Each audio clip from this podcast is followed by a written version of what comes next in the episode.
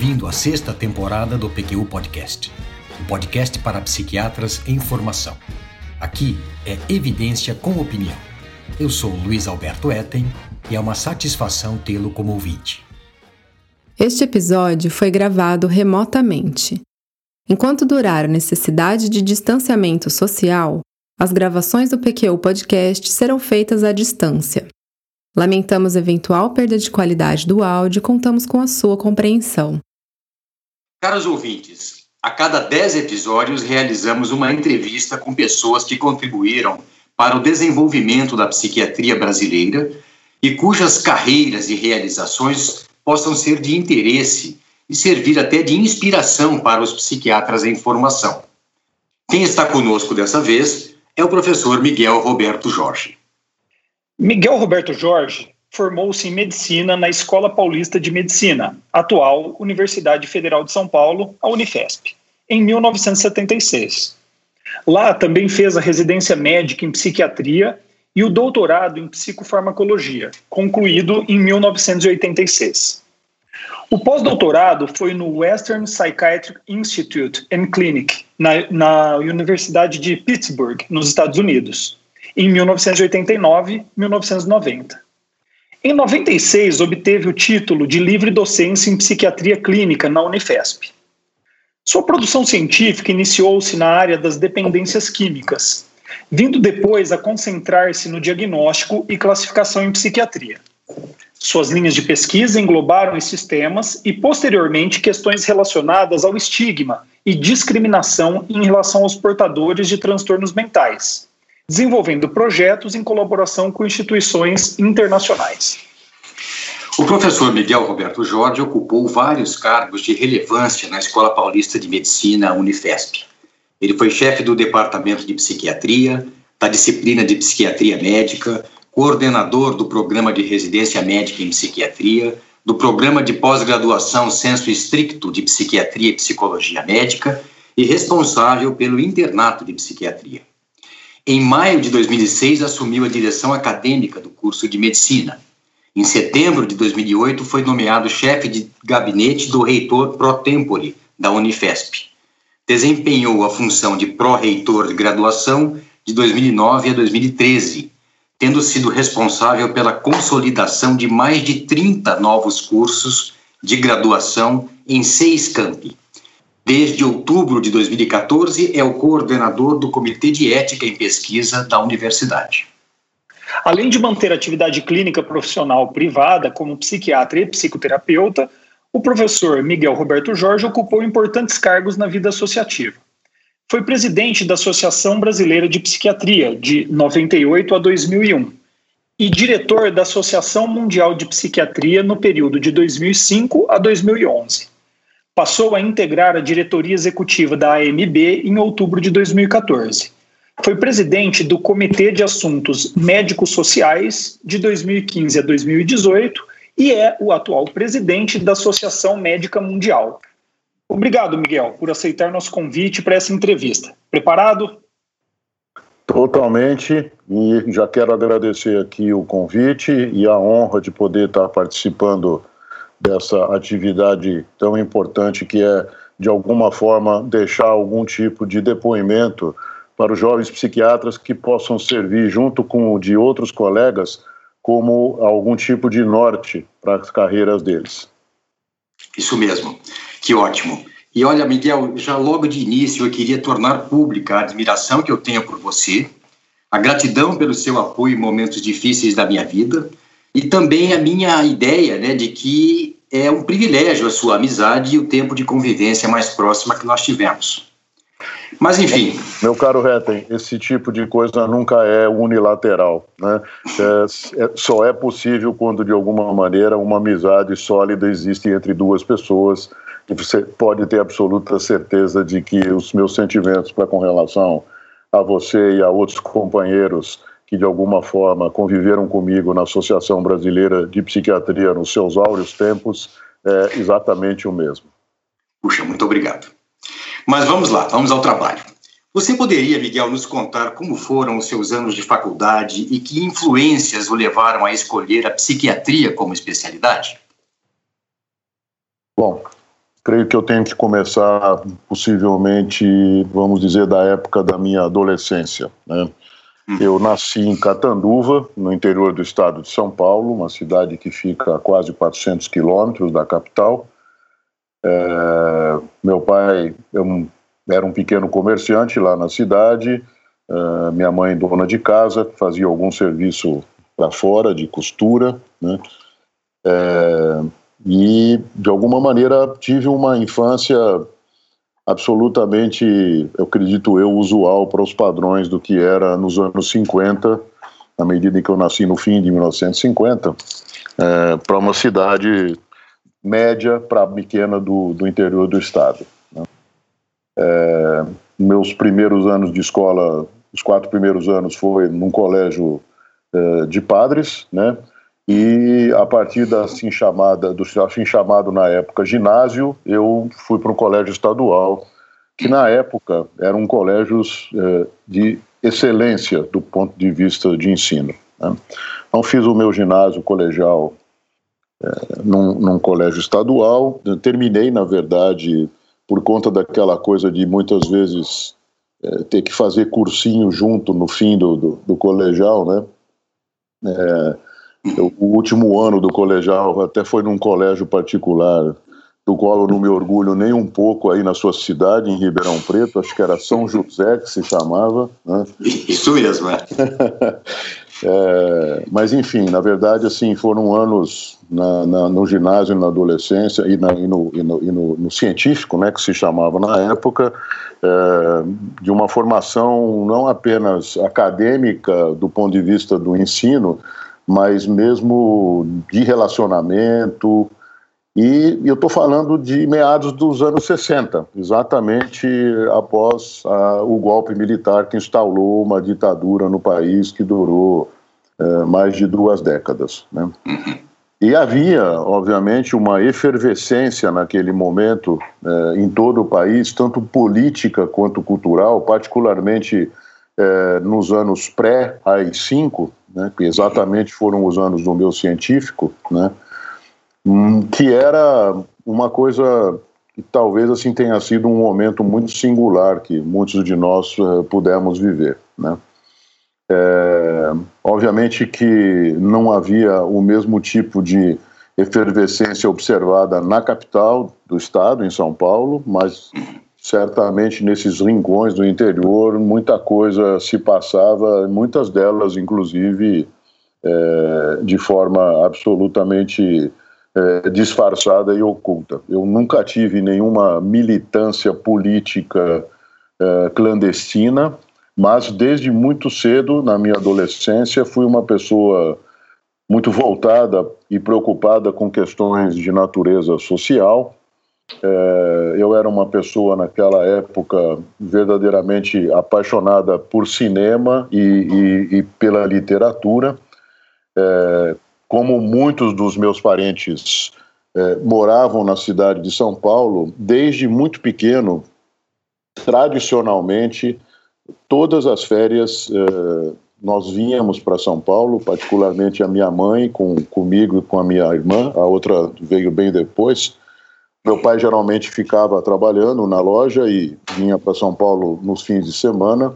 Então, nessas minhas vindas para São Paulo, geralmente eh, em meados de dezembro, ficava aqui até o fim de janeiro, começo de fevereiro, o mês de julho inteiro. Eh, e já por volta dos meus 14, 15 anos, porque eu fazia isso todos os anos, mas já por volta dos meus 14, 15 anos, Uh, havia mês aqui em São Paulo que eu chegava a ir 30 vezes no cinema. Puxa é, é, naquela época nós não tínhamos os Netflix da vida, né? E, obviamente que a televisão uh, já existia, mas não, não é o que é hoje do ponto de vista de essa coisa de TV a cabo, com essa diversidade toda. Havia poucos canais televisivos, a oferta de filmes, além de ser escassa, era de má qualidade. Mas quando eu vinha para São Paulo, realmente assim, é, eu mergulhava nessa coisa de, de, de, ir ao cinema. Em São Paulo eu morava aqui na, na casa, ficava na casa da minha tia, que é atrás do Hospital Municipal aqui da Rua Vergueiro, né? É, aonde passava o bonde ainda. Puxa. É, é. E, e, é incrível porque muitas vezes, inclusive, eu uh, andava até o centro da cidade, porque na época uh, os cinemas basicamente se concentravam no centro da cidade, tudo se concentrava no centro da cidade, né? E eu andava, eu me lembro uma vez de sair, para quem se lembra, no, do, do cine, do Cinerama, o Cine Comodoro que ficava na Avenida São João, é, onde hoje provavelmente é a curva ali do Minhocão. Eu, eu, cheguei uma vez aí caminhando dali até a casa da minha tia, atrás do Hospital Municipal da Vergueira, ou seja, andar, ir ao cinema, flanar e ler. Né? Eu lia um livro atrás do outro. Então, assim, é, eu creio que um pouco dessa minha, dessa minha, dessa minha vocação, entre aspas, ou desse meu desejo da, da, da, literatura e do cinema foi porque quando eu era criança, com sete anos de idade, eu tive uma glomerulonefrite, que foi uma coisa meio séria. Né? É, eu me lembro de ter ficado é, quase que acamado por, por um longuíssimo período, né? É, como eu tinha uma proteinúria em função dessa glomerulonefrite, na época uma das recomendações era, além de não fazer exercícios físicos, evitar andar, né? Então, apesar da escola que eu, que eu estava não ser tão distante de casa, devia ser o que uns dois quilômetros da minha casa, lá em Catanduva, eu era levado e trazido de carro pela minha tia, porque na minha casa não tinha carro ainda, todos os dias para não andar, né? É, então, eu acho que essa coisa de ter ficado tão bloqueado na minha possibilidade de tomar gosto pelas atividades físicas e esportivas, ainda que eu tenha, é, durante um certo período, é, nadado, né? É, eu tive uma recaída dessa glomerulonefrite na puberdade, ou seja, então foi uma coisa que realmente um pouco que desenhou, talvez, alguma coisa que perdurou durante toda a minha vida, que foi sempre mais para um lado de atividades, vou chamar de intelectuais, mas sem nenhum tipo de, de, de arrogância nisso. A questão Lógico. do cinema, a questão do livro, quer dizer, é o que para mim era possível, né? E, e, nessas leituras e nisso tudo, né? E com aquela efervescência por conta da, da do golpe militar, é, obviamente que a questão política era uma questão que era muito discutida e conversada entre os adolescentes naquela época, né? E uma das coisas que eu gostava de ler, um dos autores que me fascinaram naquela época foi o Sartre. É. E eu acho que pela leitura dos livros do Sartre eu comecei a pensar em, é, de alguma forma, achar que eu gostaria de ser psiquiatra na vida. É, aí eu descobri que para ser psiquiatra eu precisava primeiro fazer medicina, né? E, e, o meu sonho naquela época era, bom, então tá bom, então eu vou fazer medicina, mas depois que eu terminar a medicina, eu quero ir fazer psiquiatria na França, né? Sei. Então, essa, essa, esse era o meu sonho de, de adolescência. Foi assim que, de alguma maneira, a psiquiatria se apresentou para mim, ainda que eu nunca tenha ido depois fazer psiquiatria na França. Né? Enfim, é, então assim eu acabei me dirigindo para a faculdade. Eu me lembro que lá em Catanduva tinha acabado de abrir uma faculdade de medicina. É, meu pai tinha desejos de que eu pudesse ficar por lá para não sair de casa, aquela coisa, né? mas eu falei para ele que não, que eu queria estudar numa escola pública e que eu queria estudar numa escola já de nome no mercado, que eu queria estar numa boa escola, né? Não, não tinha ideia do que seria a Faculdade de Medicina de Catanduva, não é que ela fosse ruim, ela simplesmente não tinha história alguma, né? Naquele momento. Então, é, no primeiro ano eu confesso que não, não me esforcei muito do ponto de vista do cursinho, é, acabei não prestei praticamente só o CECEM, que era o, o, o, o, vestibular que congregava as escolas públicas de medicina e mais a Santa Casa naquela época. Então, com isso, obviamente, não estava não, não, não preparado para entrar, não entrei. No segundo ano, eh, eu já me dediquei de forma totalmente diferente disso e entrei na, na Escola Paulista de Medicina, na então Escola Paulista de Medicina. Bom, durante o curso médico, eh, em relação especificamente à carreira, teve um determinado momento que eu fiquei tentado a, a, a, a, a, me mover da psiquiatria para endocrinologia. Né?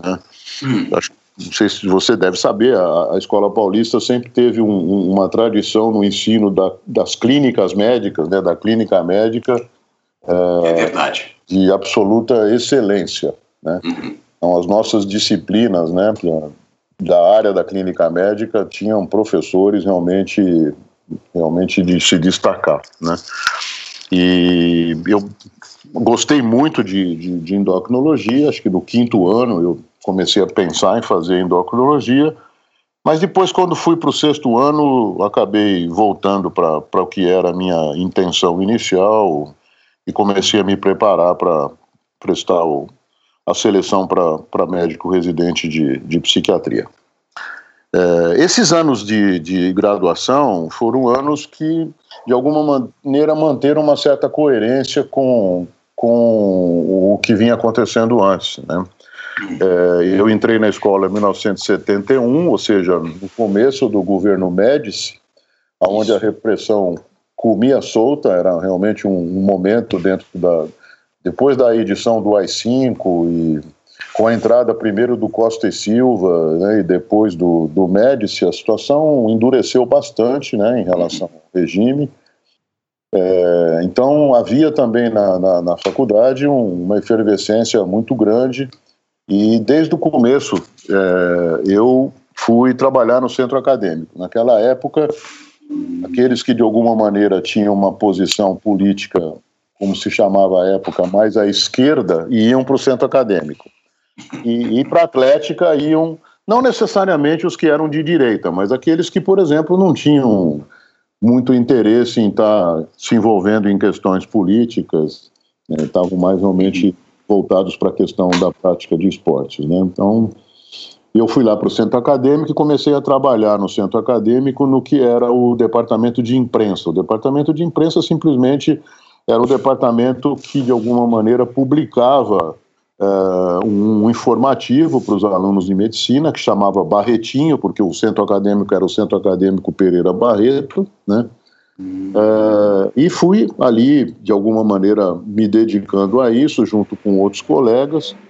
Quando eu estava no segundo ano uh, de medicina, uh, muitos colegas do terceiro ano foram presos e torturados. Um deles, o Gilberto Natalini, que depois acabou sendo vereador por muitos anos aqui, aqui em São. Paulo, atualmente é um defensor do, do meio ambiente e é uma pessoa que, desde que se formou, tem um projeto maravilhoso é, de trabalho voluntário na zona leste da cidade, que é a zona, uma zona bastante pobre aqui da, da capital de São Paulo. Então, muitos foram presos ali, né? Então era, era um clima realmente muito assustador, né? A despeito disso, em função é, de uma talvez é, característica própria minha, né? É, eu fui virando representante de turma, fui de alguma forma exercendo algum tipo de, de liderança ali entre os estudantes em função de é, reivindicações que obviamente naquele momento que era possível talvez fossem mais aquelas próprias da própria instituição, não tanto não mesmo nessa época, como disse antes, não tive nenhum tipo de militância em partidos clandestinos. E acabei eh, virando presidente do centro acadêmico no ano de 75, quando eu estava no quinto ano. Né? Uhum. Fiquei um ano como presidente do centro acadêmico, eh, até a metade do sexto ano, quem me sucedeu na presidência do centro acadêmico foi o Walter Feldman, que era de uma turma depois da minha.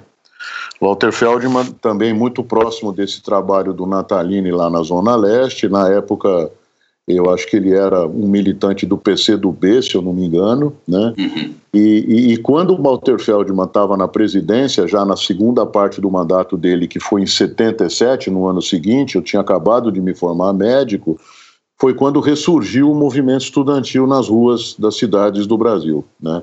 Então, eu peguei realmente a época de maior repressão e é, de maior intimidação é, no movimento estudantil, mas, obviamente, dentro do que era possível, procurei é, fazer um trabalho ali que pudesse despertar um pouco mais a consciência dos, dos meus colegas para questões que, de alguma maneira, afetavam a, a população brasileira, particularmente aqueles mais, uh, os sem, mais, sem maiores privilégios. Né? Então foi, foi realmente, um, eu não fui um grande aluno, não fui um aluno brilhante, também não era um mau aluno, era um aluno médio, mas, mas que tinha essa, essa característica de, de sempre ser um indivíduo muito batalhador, muito guerreiro, muito e, e acho que isso eu fui assim a vida toda, né? em todos os lugares onde eu, eu passei eu tive essa, essa característica. Né? E, Aí, durante a residência, alguma, alguma, alguma algum acontecimento digno de nota? Com certeza. não, não, dá para não passar assim, né? É, a, a, gente se formou, eu entrei, eu entrei na época, eu entrei na residência na escola, acho que eu entrei também no servidor, que era o serviço do professor Carol. Sim. É, como eu já tinha entrado nesses dois, apesar de eu ter me inscrito também para fazer residência na, na USP, na, na Faculdade de Medicina da USP, eu acabei nem, nem me apresentando lá para fazer a, seleção, até porque acho que eu queria ficar na minha escola mesmo. Tinha uma identidade maior com, com, com, a, com a psiquiatria da escola, que, que era uma psiquiatria mais psicodinâmica, né? Estou falando do meados da década de, 60, de 70, né? É pré-DSM-3. Sim.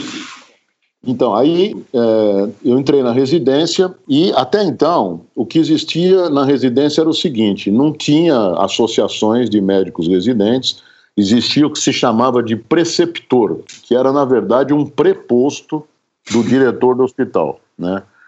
Médico residente naquela época não tinha direito nenhum, é, havia um abuso do ponto de vista da carga horária a que muitos médicos residentes eram, eram submetidos, particularmente os cirurgiões, né?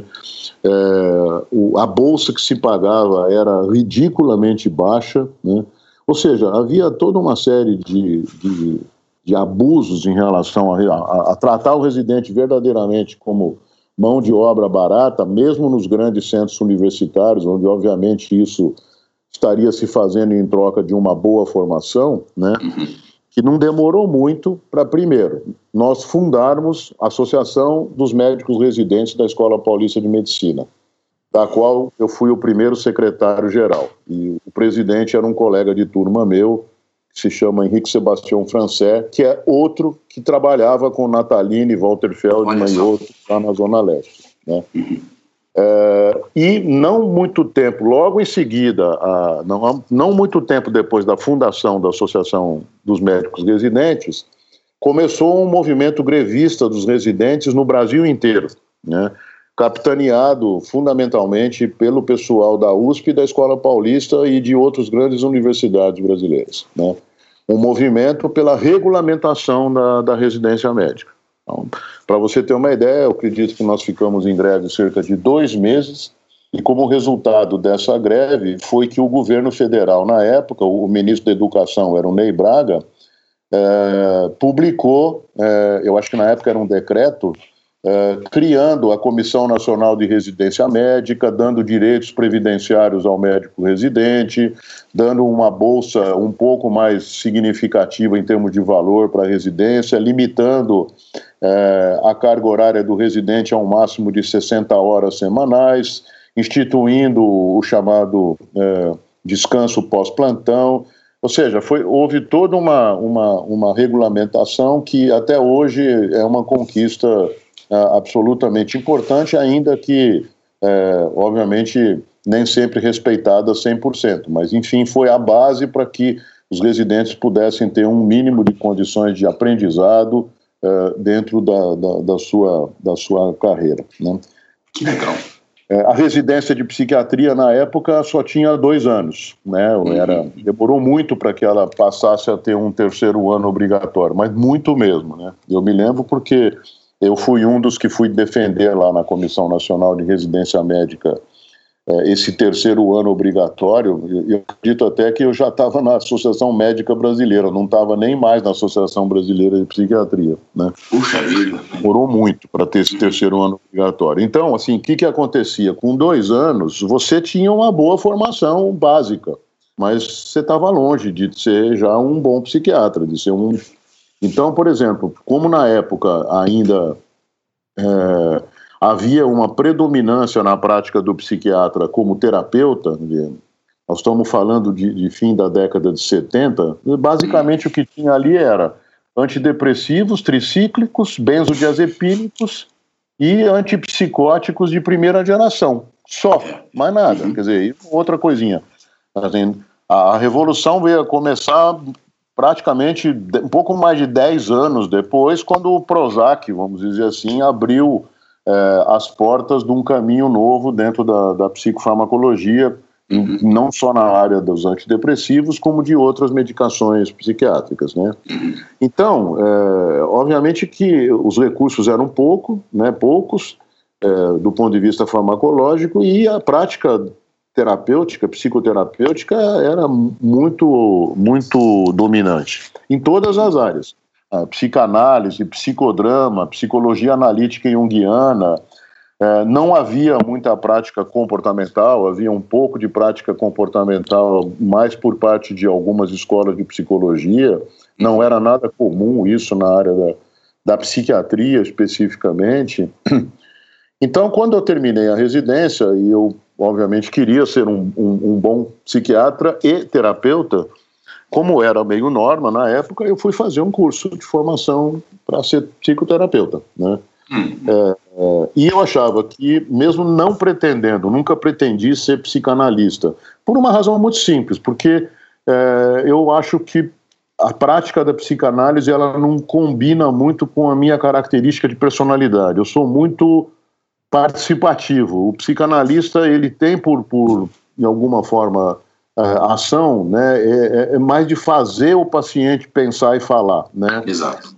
Então não se coadunava muito com, com o meu jeito de ser, mas eu achava que assim eu não poderia ser um bom terapeuta se eu não conhecesse os fundamentos que de alguma forma eu acho que na área das, das psicoterapias psicodinâmicas todas, é, obviamente é, é, a psicanálise. Então Sim eu fui fazer um curso de psicanálise no SEDES, no Instituto SEDES Sapiente, que era um curso alternativo à, à, formação de psicanalista da Sociedade Brasileira de Psicanálise de São Paulo, né, que aí sim exigia é, realmente uma dedicação muito grande, inclusive econômica, porque você tinha que fazer é quatro, quatro, cinco sessões por semana, é, enfim, não era, eu não pretendia ser psicanalista, também não tinha recursos para isso na época, mesmo que tivesse, não, não foi esse o impedimento, é que realmente não, não era meu foco esse. Eu, eu tinha, é, no começo da residência, começado a fazer um processo pessoal de psicoterapia com um terapeuta que era existencialista, quer dizer, eu continuava um pouco naquela linha que eu vinha desde, desde a minha adolescência, né?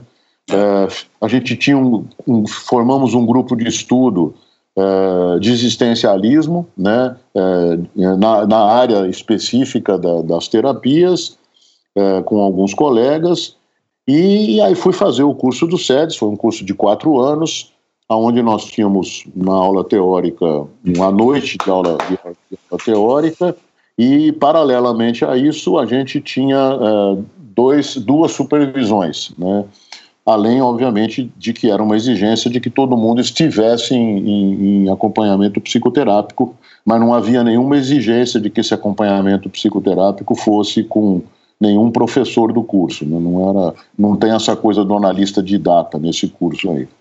Então isso foi muito bom, foi muito bom porque complementou a minha formação como como terapeuta, né? Eu já tinha consultório nessa época e o consultório, logo que eu comecei em 79, quando eu terminei a residência, ele, ele evoluiu muito rapidamente. Eu me lembro que quando eu terminei o curso do SEDES, é, quatro anos depois que eu tinha aberto o consultório, na verdade, seis anos depois que eu tinha aberto o consultório, porque os dois primeiros anos, eu, eu entre da, da residência e, o e, e o SEDES, eu não, não fiz nenhuma formação que não fosse o grupo de estudo. Mas, enfim, quando, seis anos depois que eu abri o consultório, meu consultório eu atendia lá 30 horas por semana. Né? Era, era realmente uma coisa assim surpreendente. E eu lembro disso, dessas 30 horas, porque, como eu obviamente continuava querendo complementar a minha formação, né? Quando eu terminei o curso de terapeuta, é, eu julguei que eu deveria, eu tinha já começado a trabalhar no departamento de psiquiatria como médico, contratado como médico, mas numa função que era toda ela igual a a função de um professor, né, mas não tinha vaga de professor, então eu estava contratado como médico junto com outros colegas. É, então eu achava que tinha que continuar uma carreira acadêmica, tinha que fazer uma pós-graduação. Na época não existia pós-graduação credenciada no departamento de psiquiatria e eu resolvi fazer pós-graduação na psicobiologia. Né? Como com essa minha preocupação social, né, eu é, achava que essa questão do alcoolismo era algo extremamente grave no, no país, né? E nós tínhamos ali a professora Jandira Mazur, que era uma pesquisadora de renome na área, na área do, da dependência do álcool, do alcoolismo, né? Tanto em pesquisa básica como em pesquisa clínica. É, eu procurei a professora Jandira, que, com quem eu já vinha desenvolvendo algumas aulas juntos na graduação, né? e fui aceito por ela para fazer a pós-graduação lá. E o departamento, ele era chefiado pelo professor Carlini, pelo Elisaldo Carlini. E o Elisaldo Carlini, ele simplesmente exigia dos pós-graduandos, durante toda a pós-graduação, dedicação integral. Ou seja, nós tínhamos que estar lá no departamento das oito ao meio-dia e das duas às seis. Caramba, Miguel. Então, eu que tinha 30 horas por semana de consultório, eu, por isso que eu me lembro dessas 30 horas, eu tive que dar o perereco para poder acomodar a minha prática clínica, até porque eu dependia, eu dependia desse salário para viver, eu já estava casado, né? É, logo no comecinho, no, no, no primeiro mês da minha pós-graduação, nasceu minha única filha, né? A minha mulher estava no fim, da minha mulher da época estava no fim da gravidez, então assim, eu precisava continuar trabalhando.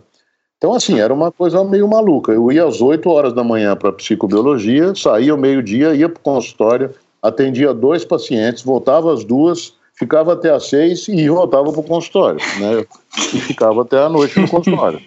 Era que isso. coisa, Miguel. Puxa vida. E, obviamente, assim, é, eu fui fazer essa pós-graduação lá, e a pós-graduação, na verdade, era em psicofarmacologia. Né? Uhum. Não era uma pós-graduação em dependência, né? era em psicofarmacologia, só que a minha linha de pesquisa era na área das, da dependência do álcool, especificamente. Né? Uhum. Bom, conclusão, por conta dessa, dessa carga horária, dessa dedicação que o Carlini exigia, eu fiz o meu mestrado e doutorado em menos de três anos. Que beleza. Olha só. é. Uhum. é. E, curiosamente, por uma coincidência, exatamente no mês em que eu defendi meu doutorado, já estava programado um, um, um, um concurso para duas vagas de docente no departamento de psiquiatria. E, obviamente, eu me candidatei e fui aprovado nesse concurso entrou junto comigo o Sérgio Blay, que também era meu colega de turma, tinha formado Legal. comigo. Uhum. Legal. Então, assim, ô, ô, Miguel, e na, e... só para terminar com isso, né? Claro, claro. Eu fiz a residência, fiz uma complementação de formação psicoterápica, fiz uma complementação de formação uh, psicofarmacológica, né? E daqui a pouco eu conto como é que eu pulei fora da área das dependências. Isso. Bom, é, é, esse é o ponto mesmo, né, Miguel? Porque na sua produção científica, olhando hoje, fica bem claro três fases: dependência de drogas, instrumentos de avaliação e estigma contra doenças mentais. Olhando em perspectiva de hoje, você consegue trilhar esse caminho, as histórias de cada uma delas? Sim, sim. Sim. É, veja, é, eu, eu, acho um pouco sim, quer dizer, é, é, essa fase, essa fase, é, essa fase, na verdade não houve uma fase de dependências, né? Porque quando eu fui trabalhar, na verdade, quando eu fui fazer a pós-graduação com a Jandira, a área era da dependência do álcool, na época não havia essa junção tão grande entre álcool e drogas. Né? Exatamente, era bem separado. A, a, linha de pesquisa da Jandira na época era com álcool, não era com drogas. Né? Uhum. É, então, assim, quando eu fui fazer, na verdade, o, o que eu fui trabalhar com a Jandira, a Jandira tinha várias, várias vários braços dentro da sua linha de pesquisa, e eu fui trabalhar especificamente com questões relativas ao diagnóstico dos problemas relacionados ao álcool. Essa era a minha linha de trabalho uh, na pós-graduação. Então, por exemplo, no mestrado, né, eu trabalhei com um instrumento que vocês certamente conhecem, que é o tal do CAGE. Sim, é um, sim, lógico. Um instrumento de screening, né, com quatro Isso. perguntas que separam os casos suspeitos para poderem depois serem melhor avaliados quanto a terem um problema relacionado ao uso de bebidas alcoólicas ou não. Então, o meu trabalho no mestrado foi com este instrumento diagnóstico, porque a minha linha era a linha na questão do diagnóstico, e no doutorado eu fui um pouco além e trabalhei com outros instrumentos que buscavam, uma vez estabelecido o diagnóstico de dependência do álcool, avaliar a gravidade da dependência, né? no sentido uhum. de, de alguma forma, você poder ter planos terapêuticos diferentes na dependência da gravidade. Como eu tinha, por características próprias, é, como terapeuta, como pessoa interessada no homem e no existencialismo, né, eu hum. sempre achei uma coisa muito estranha que a única forma de tratar de dependência fosse uma proposta de abstinência total. Né? Uhum. A mim me parecia um indivíduo já tolhido da sua liberdade continuar tolhido da sua liberdade de um outro jeito. É claro que eu reconheço a dificuldade é, de, de alguma maneira, os indivíduos que são seriamente é, dependentes de álcool conseguirem é, se recuperar sem uma proposta de abstinência total. Mas eu julgava que provavelmente haveria uma subamostra dessas pessoas que talvez pudessem se beneficiar de outras formas de, de, de tratamento que pudessem aumentar o índice de sucesso terapêutico. Porque quando você tem um único tipo de objetivo, se o cara não consegue se adequar àquele objetivo, você tem uma chance muito grande de insucesso terapêutico. Verdade. Então, Lógico. E isso, inclusive, veio anos depois a se relacionar, por exemplo, na área das drogas, com o que se chama de redução de danos. Né? Exatamente. Né? Então, assim, aquilo eu tinha já essa preocupação na época. Então, uhum. na verdade, assim, eu nunca, é, eu nunca de verdade tive um trabalho com dependência, eu tive com diagnóstico, né? Entendi. Com instrumentos diagnósticos, né? Eu cheguei por conta disso, ter um pouco de consultório na área, mas não curti. Eu não curti, eu não estava bem na, na área, eu não, não, não era uma coisa que eu estava me sentindo à vontade, pessoalmente. Do mesmo jeito, como eu disse, eu não tenho perfil de personalidade no meu modo de ver para fazer psicanálise. Eu não tinha um, um, uma cabeça para ser indivíduo para tratar de dependentes químicos. É, e isso não é demérito nenhum para ninguém, pelo contrário, eu acho que cada um tem características que o capacitam a, de alguma forma, fazer melhor certas coisas e pior outras. Né? Perfeito. Então, Verdade. É, eu, eu acho que é isso. Né? Então, veja, junto com essa coisa de estar trabalhando com instrumentos diagnósticos e, e vendo no problema do álcool, particularmente, uma variabilidade no mundo né, em relação a como ele era considerado, quer dizer, o que, que é ser alcoólatra, o que, que é abuso de álcool, como isso é variável de cultura para cultura. Se você pega, por exemplo, muçulmano não bebe, né? É, enfim, você tem uma variabilidade do ponto de vista de consumo de bebida alcoólica no mundo muito grande. Né? O, padrão de, o padrão de consumo de bebida em, na Espanha, França, Portugal, Itália, não é o padrão de, de consumo de bebida no Brasil. Né? De, então, assim, quer dizer, você tem uma variabilidade nisso muito grande. Então, essa coisa de, de influência cultural me, me chamou muito a atenção. É, tinha acabado há pouco tempo de sair o DSM-3 e estava se preparando a CID-10. E a Jandira estava envolvida lateralmente na questão de discutir, dentro da, do que viria a ser a CID-10, é, os critérios diagnósticos para uh, os problemas relacionados ao consumo de bebida alcoólica. Bom, aí começou a haver essa, esse passo meu, de algo que tinha a ver com álcool, né, é, para alguma coisa que tinha a ver com o diagnóstico em psiquiatria em geral e particularmente com a questão das classificações em, em psiquiatria. Então, uhum. a década de 80, de, da, a partir da metade, da, a partir da pós-graduação, eu terminei a pós em 84. Quando estava no fim da pós-graduação, eu comecei a transicionar da questão específica do álcool, né, ou dos uhum. instrumentos, ou do diagnóstico do álcool, do alcoolismo, do abuso, para a questão do diagnóstico em psiquiatria em geral. E aí, e aí já jogando uma, um, uma linha lá para frente, essas coisas culturais que eu estava dizendo foi o que foi fazer um gancho lá na frente com a questão do estigma.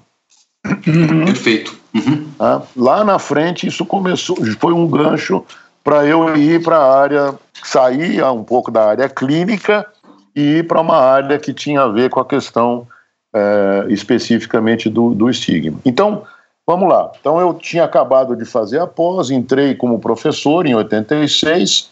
É, nessa, nessa minha despertar para essa questão do diagnóstico e classificação, eu vinha a, a conhecer o Juan Mesic, que era um hum. peruano que vivia nos Estados Unidos há muitos anos, né?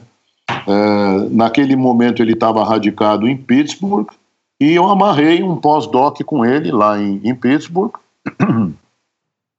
É, ele estava envolvido naquele momento é, na, na, revisão de questões de influência cultural no, no que viria a ser o DSM-4, né? já tinha saído o DSM-3R em 87, e aí então em 89 eu fui para lá. E dentro do que ele fazia, tinha duas coisas especificamente que é, eram importantes, porque além dessa questão é, dessa questão da, da, cultura né, no diagnóstico, é, tendo em conta essa multiplicidade étnica e cultural que os Estados Unidos é até hoje, né, ele, ele também estava envolvido na questão do diagnóstico multiaxial, que, que foi introduzido pelo DSM-3, né, isso. E, e ele estava interessado em pesquisar duas coisas especificamente é, como possíveis eixos de avaliação multiaxial. Um deles era a gravidade dos transtornos mentais, porque havia muitos trabalhos que mostravam que, em grande parte, é, medidas terapêuticas estavam muito mais determinadas pela gravidade do caso do que até mesmo pelo próprio diagnóstico. Então, ele tinha uma linha de pesquisa em gravidade como uma avaliação de gravidade como um eixo, que acabou ficando com um colega que fez o, o pós-doc comigo lá, que era um, um norte-americano, e eu acabei trabalhando numa outra, numa outra vertente, que eram os fatores que, é, de alguma maneira, é, influenciavam o curso, a evolução dos transtornos mentais. Tá? São aspectos que, de alguma maneira, independentemente do diagnóstico, fazia com que certos indivíduos evoluíssem de um jeito, outros evoluíssem de outro, com o mesmo tipo de, de patologia.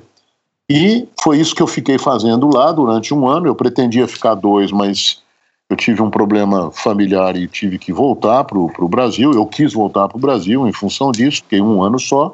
Mas continuei trabalhando com isso aqui e foi isso que deu é, origem à minha tese é, que eu apresentei na, na Livre Docência, né, em 96, ou seja, alguns poucos anos depois que eu tinha voltado desse pós-doc lá nos Estados Unidos, em Pittsburgh. Que legal, rapaz. Poxa, muitas das coisas que você disse eu não sabia. Né? Isso ganha todo. encaixa bem na, no, no que eu já sabia de você. Que coisa extraordinária, rapaz.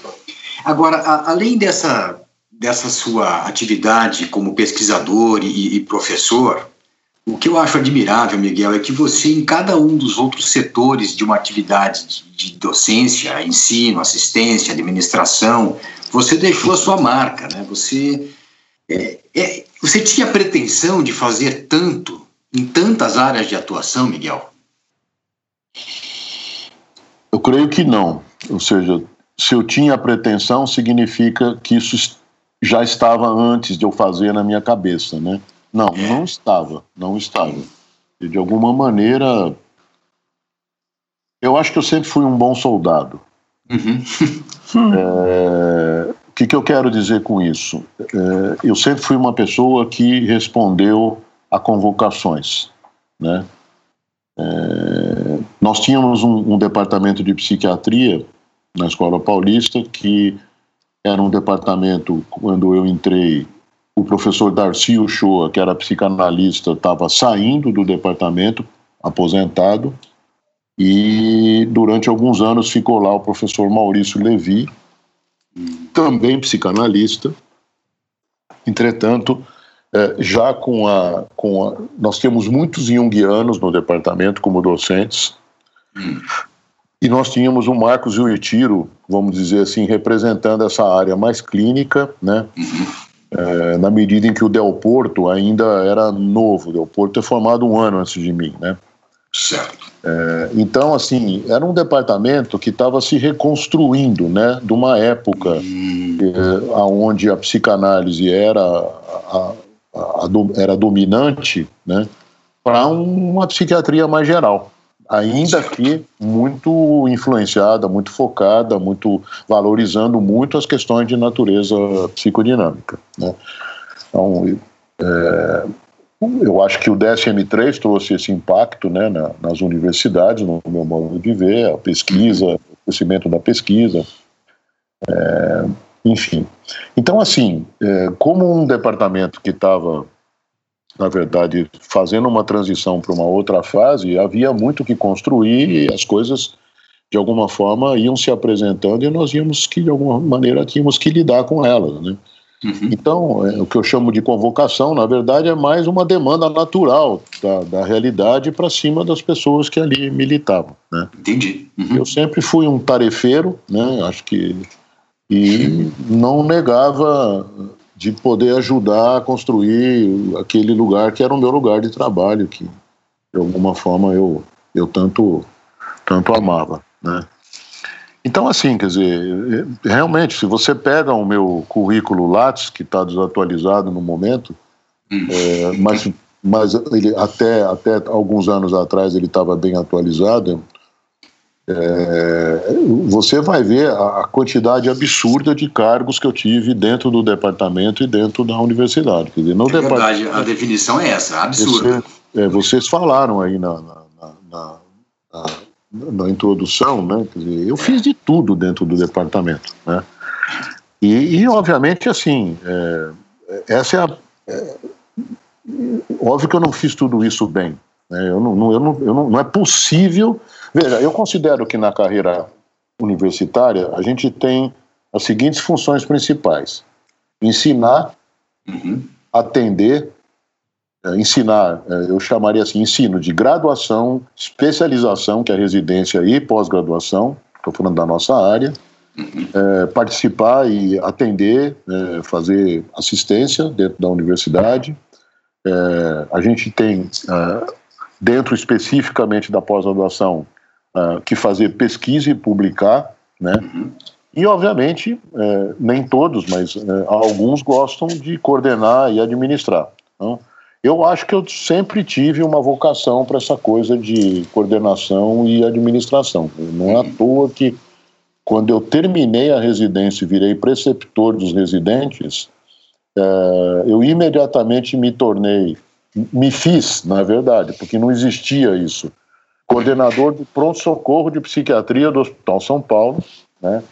É, a minha turma é, de residência foi a primeira turma de seis alunos, eu acho, e a partir daí é, é, tinha a possibilidade de sempre ter um psiquiatra de plantão no pronto-socorro, e eu tomei como tarefa montar uh, isso. Já tinha experiências anteriores do pronto-socorro, não é que não existiam, mas ela veio a se consolidar a partir dessa, desse fato de eu ter abraçado essa, essa atividade. Então, assim, eu tinha por característica essa, essa, essa, essa coisa muito de construir, de coordenar, de administrar e de mediar.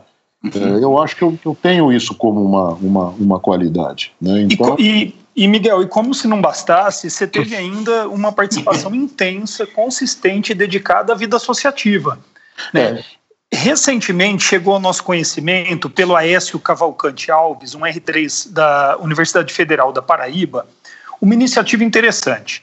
eles criaram a Associação Brasileira dos Residentes em Psiquiatria, que ele alerta que ainda está em fase de regulamentação legal. Esses psiquiatras em formação, liderados por, pelo seu atual presidente, o André Schuh, é, contam com o apoio internacional da WPA, através da seção de apoio a psiquiatras em início de carreira, e da European Federation of Psychiatry Trainees. A gente ainda não tem notícias dos resultados dessa empreitada, mas a, a iniciativa nos parece bastante válida. Uhum. Tendo o Aécio, o André e os seus jovens colegas em mente, eu queria que você nos contasse a sua trajetória na vida associativa. Como é que você ingressou nela? Você imaginava ir tão longe? Bom, é, eu acredito que a entrada se deu pelas mãos do Marcos Ferraz. Né? É, no fim da década de 70, quando eu estava fazendo residência, o Marcos já era uma pessoa envolvida na, na ABP a ABP até então ela era dominada é, por pessoas muito conservadoras, né? É, e em 78, num glorioso Congresso Brasileiro de Psiquiatria de Camboriú, se elegeu o presidente da ABP, aquele que até então tinha sido durante muitos anos secretário, que foi o Ulisses Viana Filho, do Rio de Janeiro né? E que era uma pessoa de mente mais progressista, mais aberta em relação aos que o antecederam, né? E o Marcos, de uma certa forma, fez parte da equipe de, de trabalho dele. Eu tenho a impressão que o Marcos foi tesoureiro da gestão do professor Ulisses. Tá? Então, é, como já existia essa coisa, e eu já tinha, você já tinha essa história, né? Quer dizer, eu já vinha de presidência de Sim. centro acadêmico, eu já vinha de secretaria-geral da Associação de Médicos Presidente, né? não demorou muito para, de alguma maneira, o Marcos me puxar para trabalhar na BP, e eu comecei a trabalhar na BP naquela época, fazendo o que então se fazia, não sei se isso existe ainda hoje, acho que não, que era o reconhecimento de, dos programas de residência que existiam no Brasil. Tá? A BP dava uma chancela para os bons programas de residência médica, até porque eu estou falando de 78 a 81, né? É, é, a residência, como eu falei, a, a, a lei da residência é de 77, então estava tudo muito muito ainda em construção, né? Então tinham residências muito ruins, né? E, e outras boas. Então havia um, um, um, programa de qualificação e eu era eu fazia visita local a, essa, a esses programas e levava um relatório para a diretoria da BP e assim começou a minha, a minha participação na, na BP, né? Hum. Em 81 o Marcos foi eleito presidente da BP e eu acho que eu fiquei na segunda tesouraria, eu já tinha lá um carguinho de auxiliar o tesoureiro. Por que isso? Porque o tesoureiro não era de São Paulo e a tesouraria e a ABP funcionava no fundo do consultório do Marcos, então tinha que ter alguém ali que cuidava do dia a dia das questões da tesouraria. É, e eu é, fui essa pessoa, né? E aí fui, fui dentro da BP, fui fazendo várias coisas. Uh, depois eu virei tesoureiro para valer, depois eu fui secretário-geral, depois eu fui vice-presidente do Rogério Aguiar quando ele foi presidente, e depois virei presidente. Né? É, é, engraçado porque tem uma pessoa aí na brasileira de psiquiatria hoje em dia que fala que, na, que a, o discurso, quando ele se candidatou a primeira vez para ser presidente, era de que é, a BP era uma dinastia que já se sabia com antecedência quem ia ser o próximo presidente. Né? É, curiosamente, hoje também a gente sempre sabe, porque é sempre ele, né? Ele, ele, ele, sai um pouco, né? Porque não pode ficar três mandatos, aí fica alguém lá e aí ele volta. Quer dizer, a crítica que ele fazia de alguma maneira é curiosa, eu acho até muito interessante isso. Mas enfim, mas assim, era um processo natural, porque as pessoas iam se preparando e era um grupo muito muito bom, muito coerente, não era simplesmente, não havia nenhuma, nenhuma coisa ditatorial ali, né? Então foi um pouco por aí. E da BP, eu acabei. O é, que, que aconteceu? É, bom, primeiro, nesses cargos, nessas, nesses anos anteriores à, à, minha eleição para presidente, e principalmente quando eu fui presidente, havia uma participação muito grande da BP, da gente, na América Latina, junto com a PAL. Né? É, quando eu terminei o meu mandato de presidente da BP, já como presidente da BP, eu comecei a representar a BP na Associação Mundial de Psiquiatria Acabando o meu mandato, eu fui eleito lá o que se chama de representante zonal, ou seja, a América Latina lá na Mundial de Psiquiatria ela é dividida em duas, em duas partes, uma, três partes. Uma que pega o, o México e América Central e Caribe, outra que pega o norte da América do Sul e outra que pega o sul da América do Sul. Eu era o representante aqui do sul da América do Sul, representante zonal, e fiquei como representante zonal dois mandatos, ao fim dos quais eu fui eleito diretor da Associação Mundial de Psiquiatria, né? um dos oito diretores. Como é que eu mudei daí para a área médica em geral? Né? O, o, eu tenho um colega de turma que é o José Luiz Gomes do Amaral, Sim. que é professor titular de anestesia, é, lá da Escola Paulista de Medicina. Né? É, em 2008, ele estava terminando o primeiro mandato dele como presidente da AMB e estava montando a chapa para ir para o segundo mandato. E eu já era diretor na Mundial de Psiquiatria há três anos. E ele queria aumentar a participação da AMB na Associação Médica Mundial e me convidou para entrar na chapa dele, do segundo mandato, como diretor de Relações Internacionais, porque eu já tinha uma experiência de relações internacionais na área psiquiátrica considerável, de muitos anos, né? mais ou menos, pelo menos uns 15 anos. E aí eu entrei e comecei a participar das representações da MB na Associação Médica Mundial. Então, o meu envolvimento com a coisa associativa vem daí, quer dizer, vem uhum. centro acadêmico, residência, ABP, Mundial de Psiquiatria e Médica Mundial. Você percebe? Tem uma linha tem, lógica Sim, claro geralmente em tudo que eu faço. Eu, de maneira geral, tenho trajetórias que, de alguma maneira, sem serem planejadas, mas no mínimo elas têm uma coerência e uma consistência inegável. Né? É verdade. Sim. Deve ser, deve ser um traço obsessivo compulsivo, meu, provavelmente. Olha, mas é que certeza que esse traço só ajudou, porque com essa sua característica, essa dedicação, as coisas vêm vindo por mérito mesmo. Né? E, e, um evidente respeito, né, Miguel, pelo trabalho de quem veio antes, né? Eu acho que essa, isso que você falou de ser um bom soldado é, se relaciona a isso também, né? Você sabe que você começa de um ponto para chegar a outro e que você vai respeitar o que já foi feito, o que está sendo no meio do caminho. É, é eu acho que de maneira geral, né, é, é, eu acho que assim respeitar realmente tem uma coisa na, na, na, nas gerações, né, e na sucessão de gerações que eu acho que a gente não pode desprezar. Isso não significa, obviamente, que jovens valores eventualmente não possam ultrapassar outros mais antigos, mas eu acho que tem uma hora para essas coisas acontecerem. Quando não, eu não gosto de gente que tratora, né? Uhum. É isso, eu nunca fiz isso, né? É, e eu, eu diria assim, eu, eu, não, eu, eu não me lembro de, para nenhum, veja, presidência do centro acadêmico, secretário-geral de residentes, é, até mesmo o presidente da BP, diretor da Associação Mundial de Psiquiatria e, e até agora presidente da Associação Médica Mundial, em nenhuma dessas disputas é, eu tive alguma situação de conflito ou de briga com qualquer oponente. Na maioria delas, eu cheguei quase que por unanimidade. Fui, de alguma forma, foi sendo uma coisa natural. Talvez a única onde tenha havido uma disputa foi para ser diretor da Associação Mundial de Psiquiatria. As outras, você tem uma ideia, quando eu fui eleito para a Associação Médica Mundial agora como presidente, eu tive 80% dos votos. Nossa. Puxa vida, Miguel. Então, assim, Caramba. quer dizer, eu era o candidato natural ao cargo, entendeu? Para a imensa maioria das pessoas que estavam ali. Isso sempre foi uma característica. Então, eu não, eu não gosto de tratorar e não, e não gosto, obviamente, de ser tratorado. Né? Sim. o, o, Miguel, e nesse percurso, qual, qual você diria? Eu sei que deve ter havido muitas alegrias, mas qual foi a maior alegria nesse percurso todo, Miguel?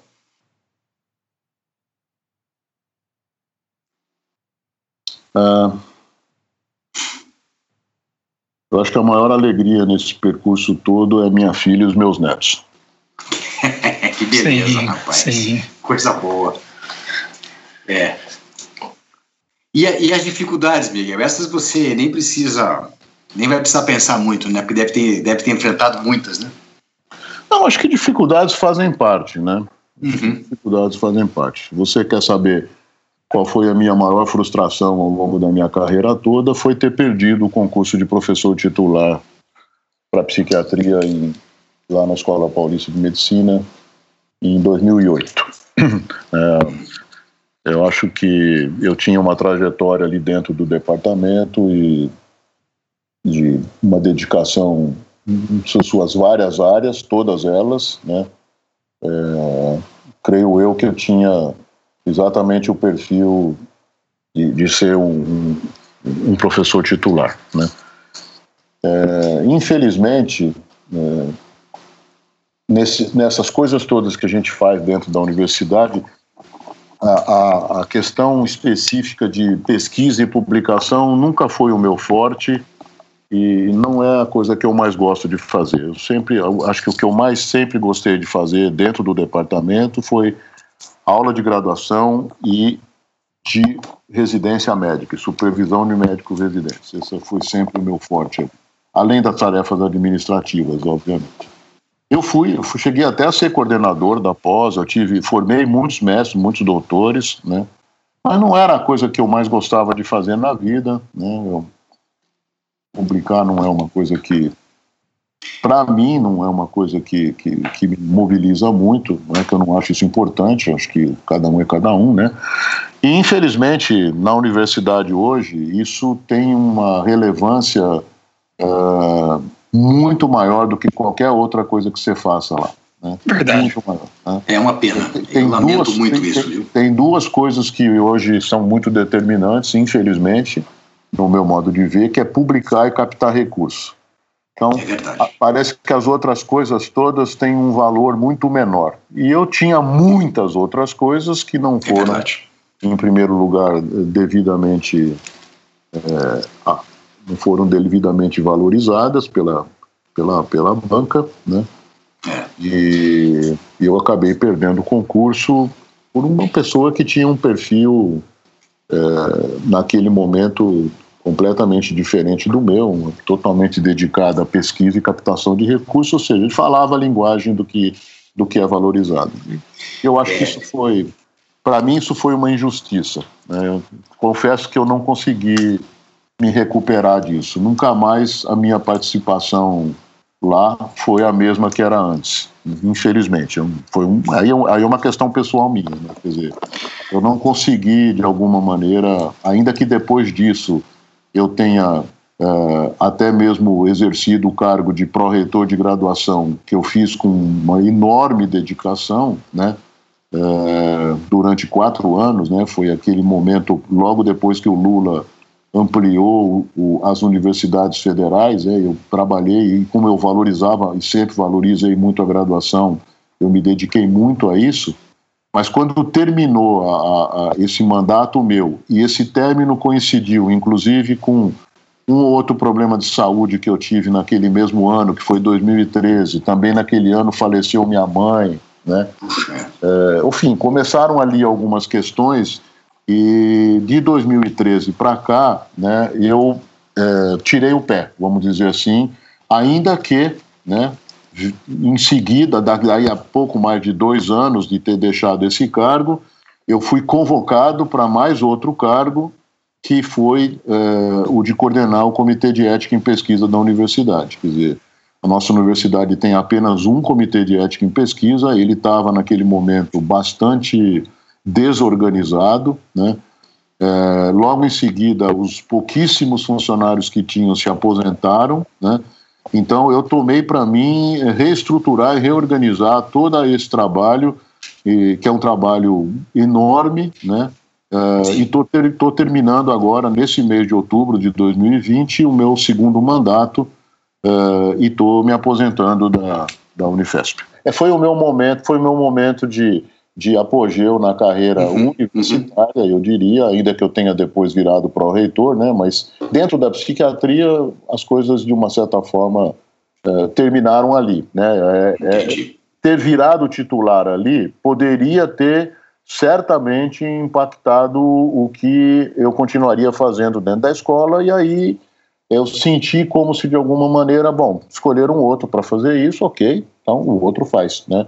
E é. ele está fazendo, né? Tá, ele está lá trabalhando, uhum. enfim, acho que cada um, cada um, né? Mas paciência.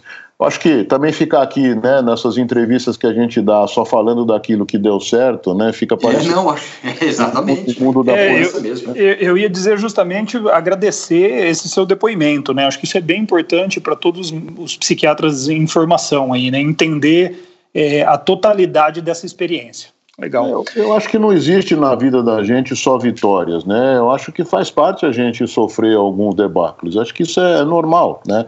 E a gente tem que de alguma maneira, é, de alguma maneira, é, se aceitar isso, né? Quer dizer, isso não parou minha vida. Na verdade, a minha vida não parou. Eu simplesmente é, entendi de uma certa forma o recado que estava sendo dado e fui colocar a minha libido e as minhas energias em outras coisas. Entendeu? Perfeito. Então, basicamente é isso. Não é que eu parei. A, a, eu nem parei a minha carreira universitária, tanto é que eu vim a ocupar depois disso dois cargos importantíssimos. O primeiro de pró-reitor de graduação de uma universidade como é a Unifesp, e por seis anos agora como coordenador do Comitê de Ética em Pesquisa de uma das universidades que mais pesquisa na área da saúde no Brasil, se não é a mais pesquisa, junto com a Universidade de São Paulo. Né?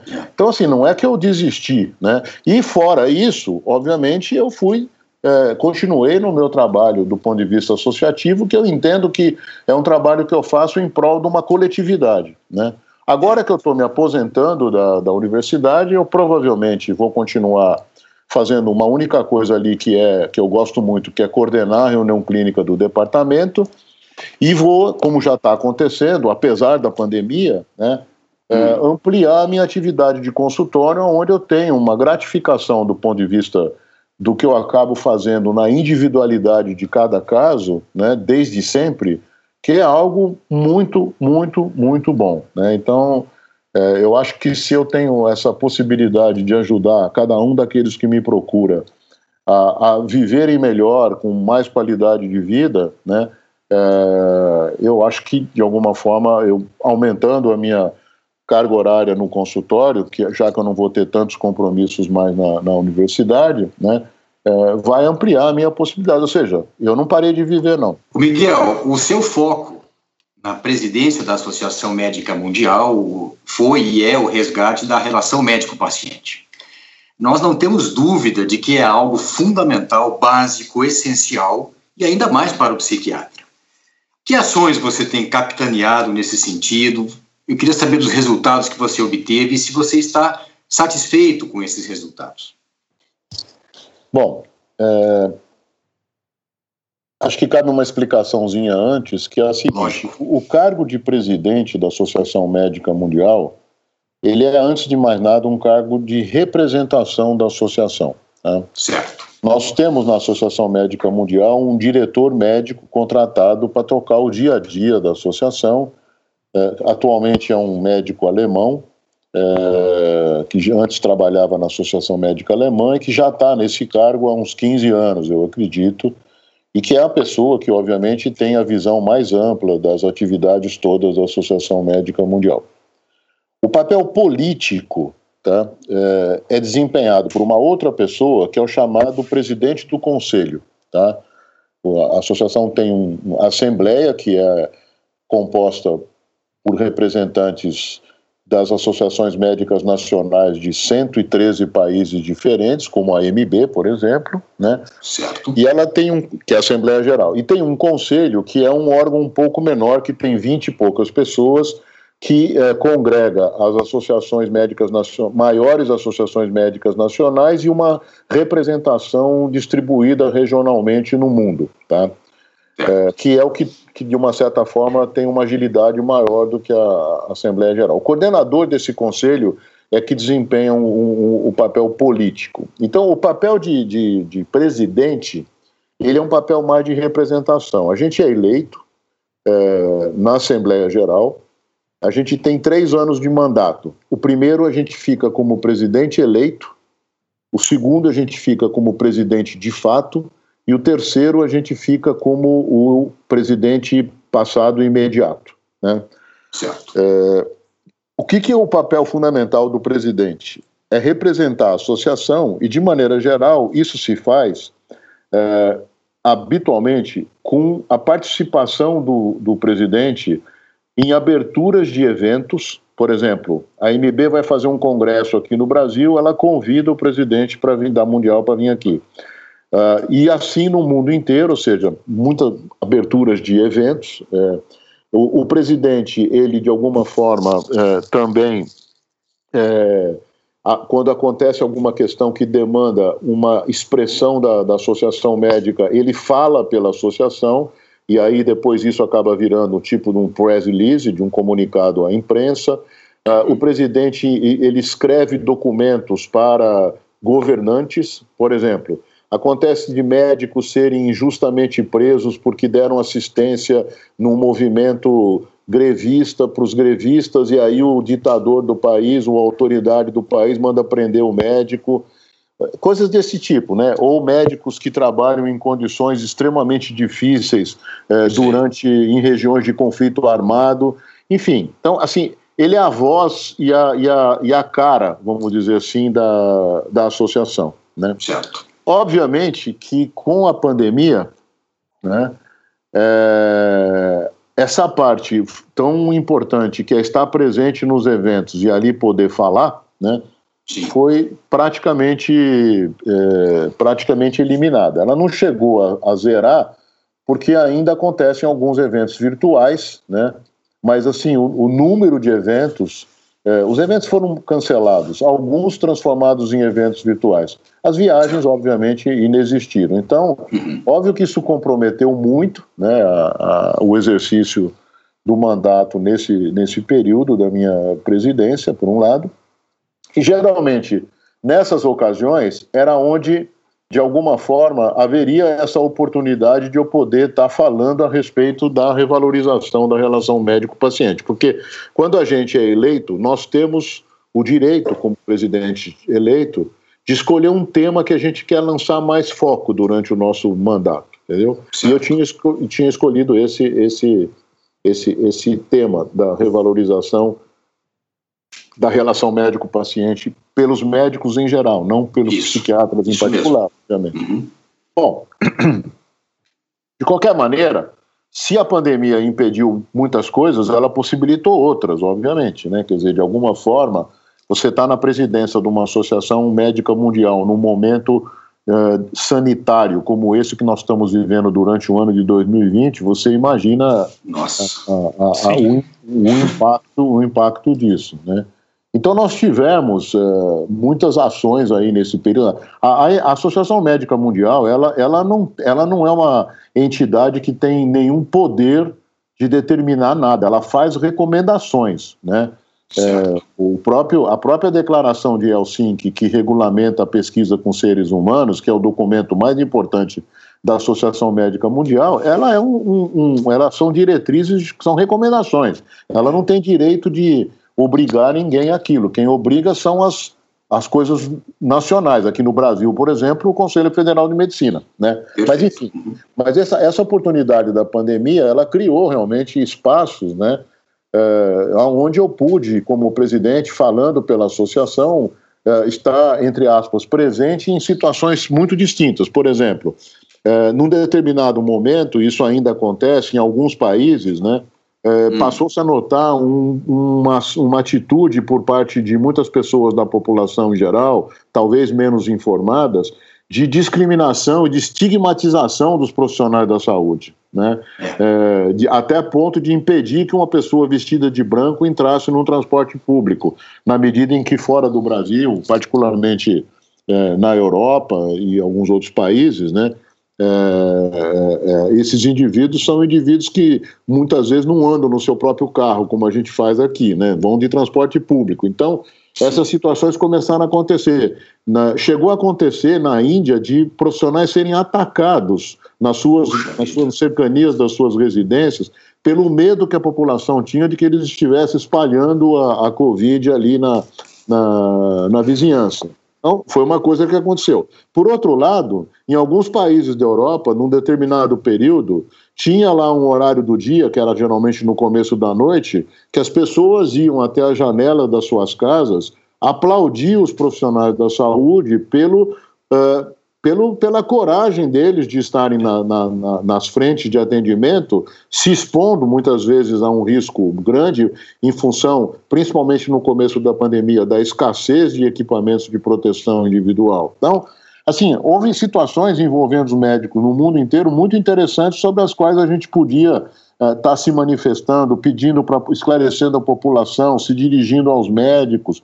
E eu procurei ao longo desse período, né, é, tá sempre que possível me dirigindo aos colegas no sentido de que eles pudessem, obviamente, diante de situações tão graves quanto a que a Covid pode é, acometer as pessoas individualmente, de que eles pudessem se lembrar durante o, o processo de acompanhamento dessas pessoas, é, de ter um gesto mais humano, além daquele técnico necessário para controle da doença, né? Porque essas pessoas, dada a natureza da infecção e da, da fácil transmissão, são pessoas que ficavam isoladas, familiares sequer podiam no hospital visitá-los, né? É. Então, é, eu tive um cuidado ao longo desse período de sempre estar fazendo um apelo é, aos colegas médicos, principalmente, para que, além de poderem o que eles tinham que fazer medicamente falando ali do ponto de vista técnico, né, que tocasse nos pacientes, mesmo que fosse com luva, mas que pusesse a mão no paciente, que de alguma olhasse no olho do paciente, ou seja,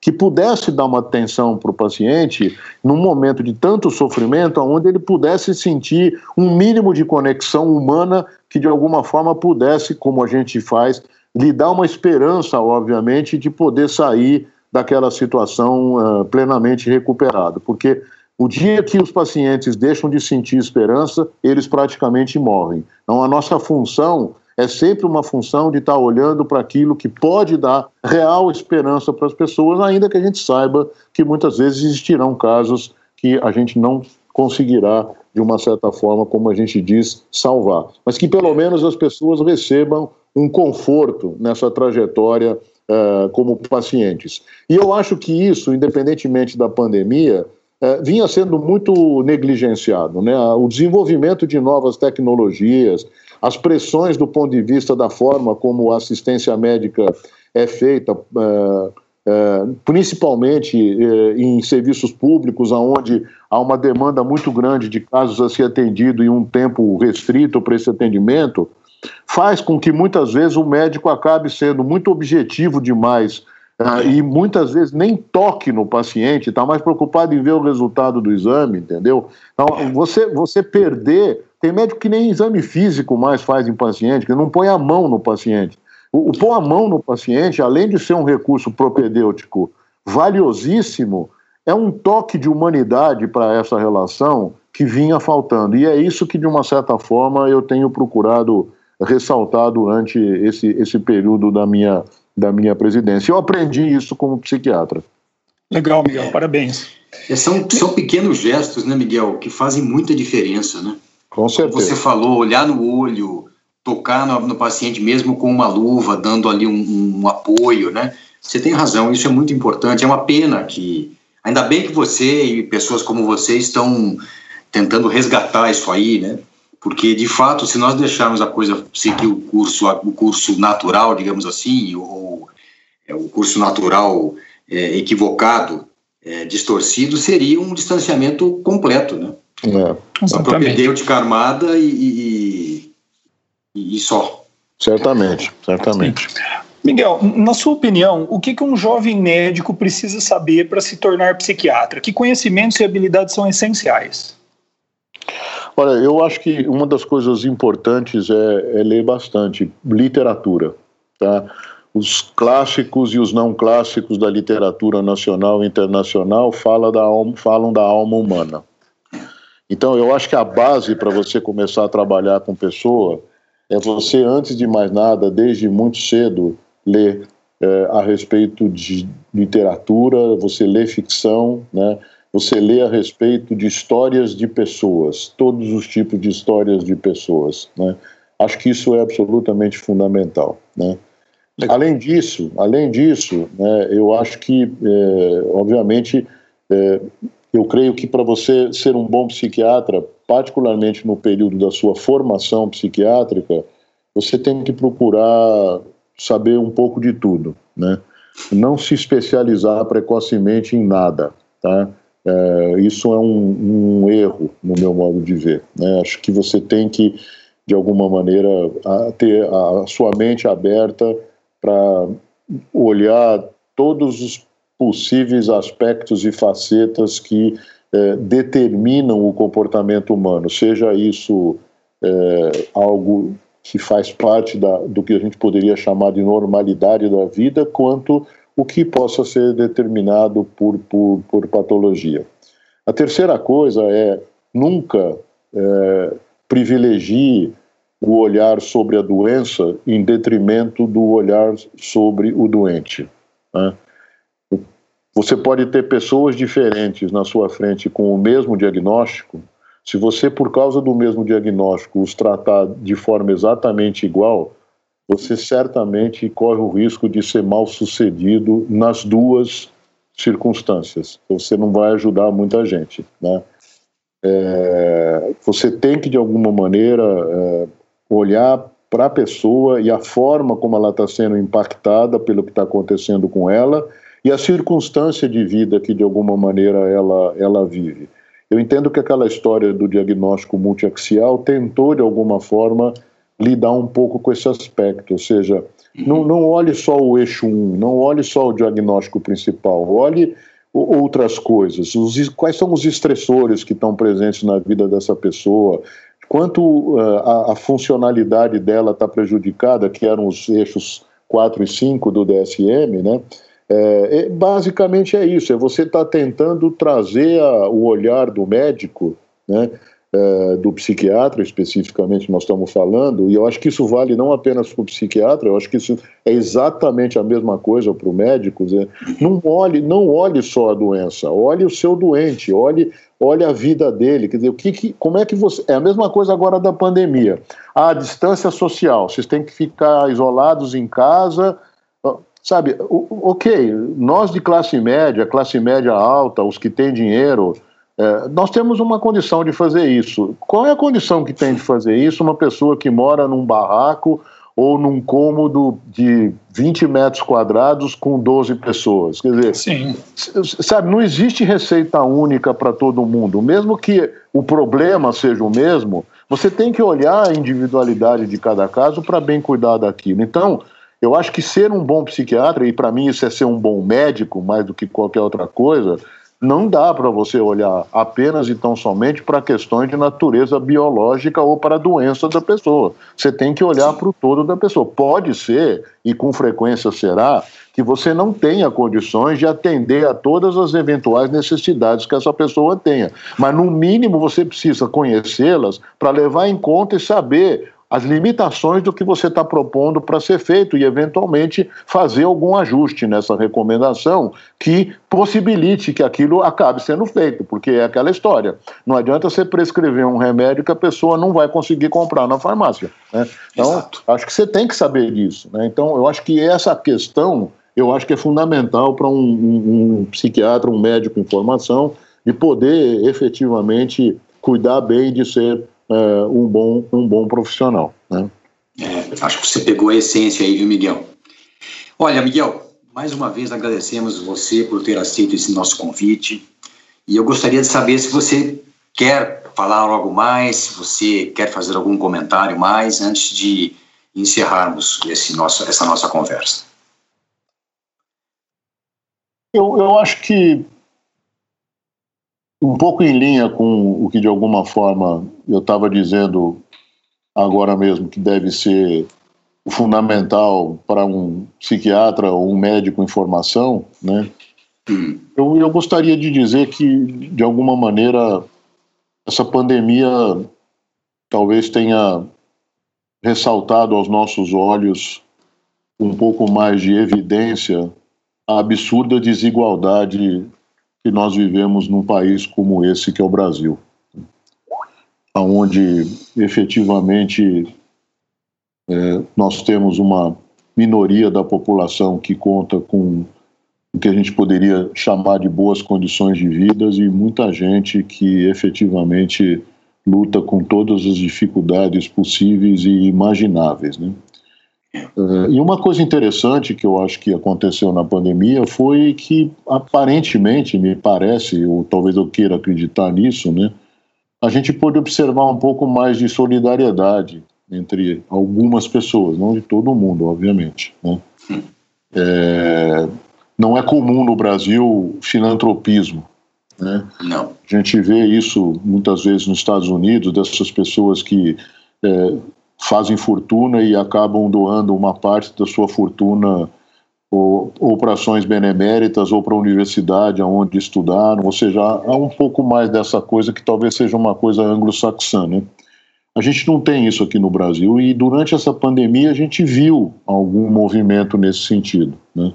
Então acho que eu queria deixar aqui uma mensagem para além dos psiquiatras e dos médicos, eu acho que para nós, como seres humanos, como cidadãos, né, estamos um pouco mais cuidando daquilo que é, é a construção de um bem-estar na coletividade, né, que não apenas nas nossas ações médicas e psiquiátricas, mas como cidadãos desse país, que nós possamos de alguma forma estar nos dedicando a procurar cada vez mais é, tentar melhorar a qualidade de vida das pessoas, aquilo que a gente julga que pode impactar positivamente, particularmente os que têm menos, que a gente se preocupe e dedique uma parte do nosso tempo, da nossa vida, uh, para ações que possam vir em benefício, e aí eu não estou mais falando especificamente de pacientes, mas da população em geral. Então, acho que essa seria talvez a minha mensagem final aqui nessa, nessa entrevista que vocês me possibilitaram uh, dar para vocês. Miguel, foi um prazer, muito obrigado. O Miguel, muito obrigado, viu? Eu que agradeço a oportunidade, a honra do convite e espero que possa ser extremamente útil para aqueles que vierem a, a ouvi-lo uh, no seu podcast, no podcast Ô, Miguel, eu não tenho dúvida disso, viu? Foi muito bom conversar com você. Um abraço e até Obrigado, Edson. Muito legal, tá? Um grande abraço para os outros também.